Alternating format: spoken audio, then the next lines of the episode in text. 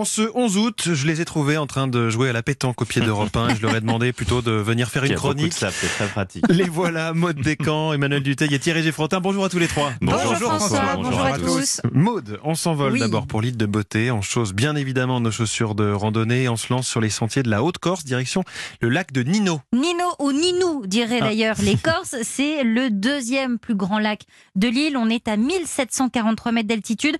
Et alors, je vais pas vous le cacher, c'est un lieu absolument idyllique, c'est Ah. magnifique, un lac bleu, des montagnes tout autour et des chevaux sauvages qui pèsent tranquillement. On fait difficilement mieux en termes de décor de randonnée. Euh, et ce qui est sublime dans ce paysage, eh bien, ce sont les posines. Les posines, euh, ce sont en fait des étendues d'herbe dans lesquelles il y a des trous d'eau, un peu comme de, un peu comme de, un sol tourbeux, si vous Mmh. voulez.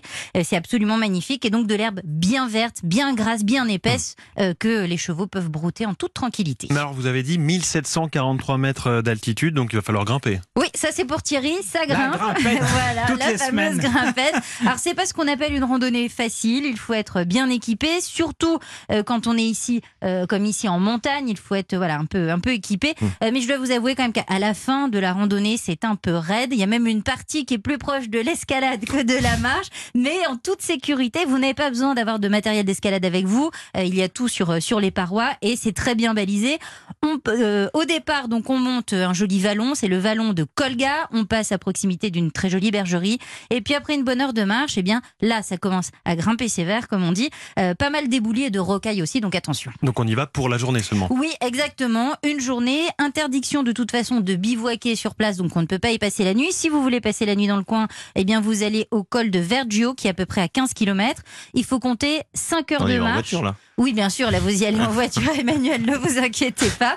Euh, donc, 3 heures de montée, 2 heures de descente, 1 heure supplémentaire si on veut faire le tour du lac. Alors, le lac de Nino, Maude, c'est une étape du GR20, le fameux chemin de grande randonnée qui traverse toute la Corse. Et oui, vous avez tout à fait raison, hein, c'est l'une des étapes entre, alors attention la prononciation, Chotulu di Mori et Manganou. Je ne sais pas si je dis correctement.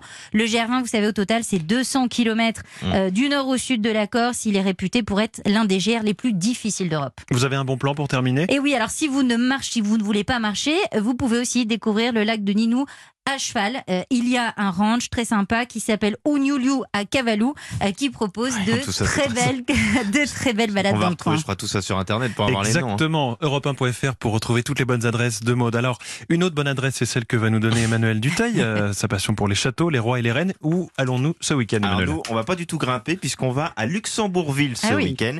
On va gravir quand même les marches du grand escalier du palais grand-ducal. C'est là que le pouvoir s'exerce. C'est là que le grand-duc Henri travaille. Un château qui se visite chaque été. La famille vit, elle, au quotidien au château de Bergue qui se situe au centre du Luxembourg, autrement dit pas trop loin de la capitale. Mais là, en ce mois d'août, vous pouvez peut-être les croiser du côté du sud de la France puisque la famille grand-ducal a une résidence à Bormes-les-Mimosas, à deux pas du fort Ah. de Brégançon, au point que l'été dernier, le couple grand-ducal est allé passer la journée avec le couple Macron en vacances juste à côté.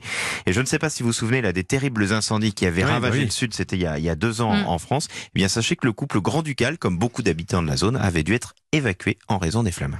Mais alors, c'est qui ce, ce couple grand-ducal Oui, c'est vrai que j'aurais presque dû commencer par cela.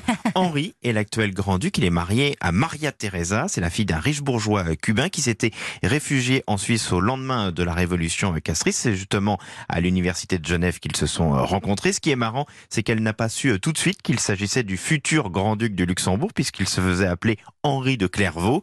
Euh, il a eu un petit peu de mal à faire accepter cette union par euh, sa famille, mais bon, c'est quand même passé assez vite et Maria Teresa a été en tout cas très vite aimée par les Luxembourgeois. Alors comme c'est mignon, ils se sont mariés le jour de la Saint-Valentin en Oh. 1981. Elle est aujourd'hui euh, très engagée, notamment auprès euh, des victimes de violences sexuelles. Ils ont cinq enfants, quatre garçons et une fille. Les pouvoirs du grand-duc sont limités. Il a même perdu quelques prérogatives il y a quelques années, ce qui s'était opposé à une loi sur la fin de vie, euh, par conscience avait-il dit. Du coup, les, les députés autres lui avaient dit, bah, si c'est comme ça, on réduit. C'est un polyglotte, très grand sportif, qui a plutôt donc un pouvoir de représentation, mais lui et, et sa famille sont aimés. hein. Sa grand-mère, la grande duchesse Charlotte, a été une icône pendant la Seconde Guerre euh, mondiale. Elle a organisé un petit peu comme le général de Gaulle la résistance Mm. depuis Londres. Comme le Luxembourg est par ailleurs un petit pays, ils sont très présents et très proches de la population. Comme ils sont par ailleurs très catholiques, vous pouvez aisément, par exemple, les croiser à la messe le dimanche sur la cathédrale de Luxembourg. Et même s'il est encore jeune, il a 64 ans, la tradition c'est que le grand-duc abdique à un moment en faveur de sa descendance, mais on n'en est pas encore là. On n'en est pas encore à l'abdication. Merci euh, Emmanuel Duteil. Thierry Geffrotin, vous avez une nouvelle histoire de musique de film à nous raconter. Et aujourd'hui, vous vouliez nous faire peur. Eh oui, on va se faire très peur. La grande trouille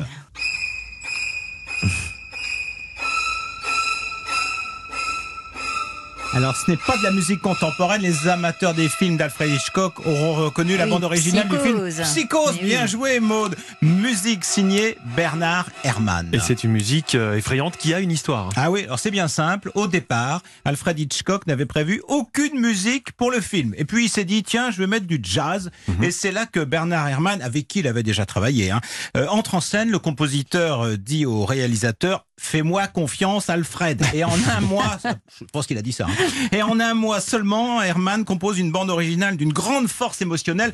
On a parlé de symphonie de l'horreur, hein. une musique tellement puissante qu'Hitchcock se laisse convaincre. Et il a d'ailleurs reconnu très vite que sans la musique, le film perdait au moins un tiers de son efficacité. Mmh. Ah oui. Techniquement, Herman, alors ça c'est incroyable, il a utilisé un orchestre composé uniquement d'instruments à cordes, hein, il n'y a pas de percussion, pas de cuivre, et la raison première est tout simplement matérielle, pour une question d'argent.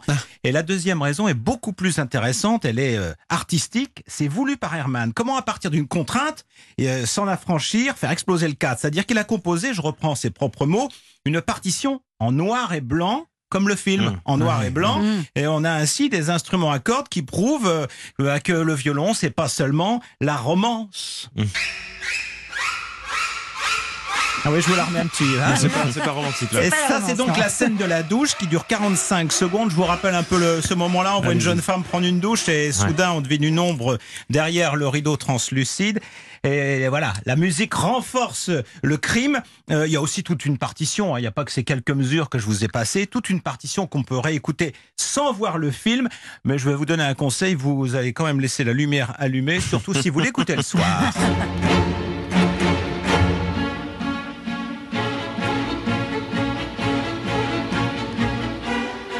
je vous ai dit que le compositeur avait dû jouer avec les contraintes budgétaires pour écrire cette musique, c'est vrai.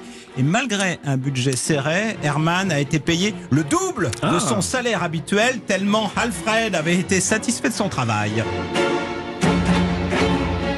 Vous savez quoi, on devrait appliquer cette règle partout. Merci Thierry Geffrotin, Emmanuel Maud. On referme notre boîte à découverte de l'été. Bon dimanche Bon, Bon dimanche. dimanche.